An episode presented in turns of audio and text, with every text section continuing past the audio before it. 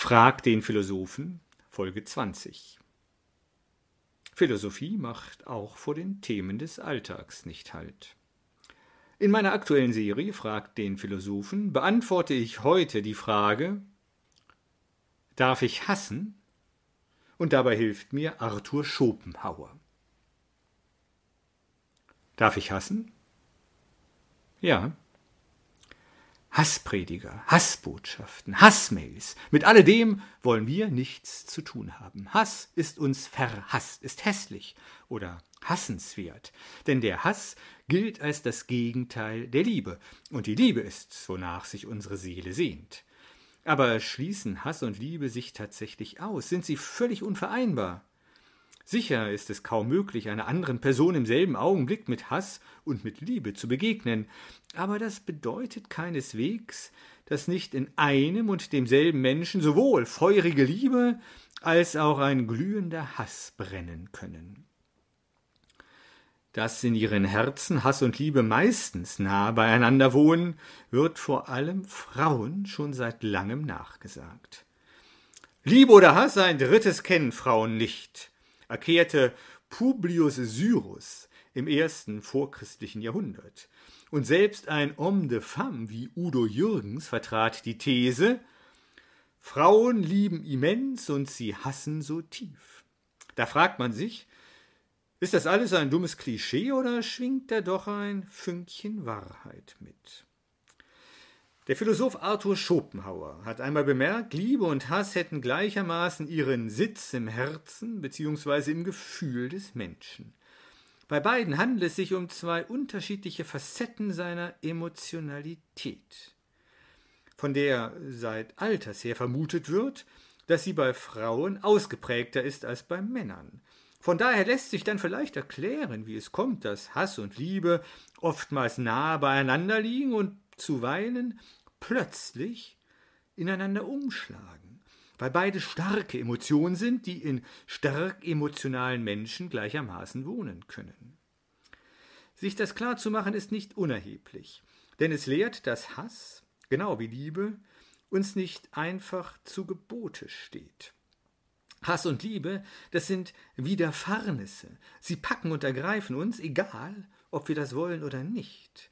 Als Gefühle sind sie niemals unser eigenes Werk oder Erzeugnis. Ob sie kommen oder nicht, steht nicht allein in unserer Macht, es entzieht sich unserem Willen. Wenn sie einmal da sind, sind sie da.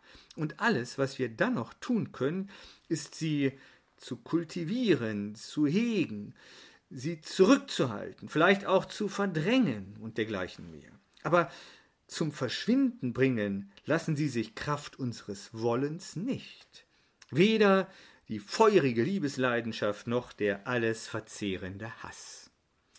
Aber vielleicht ist das ja auch gar nicht so schlimm. Wieso?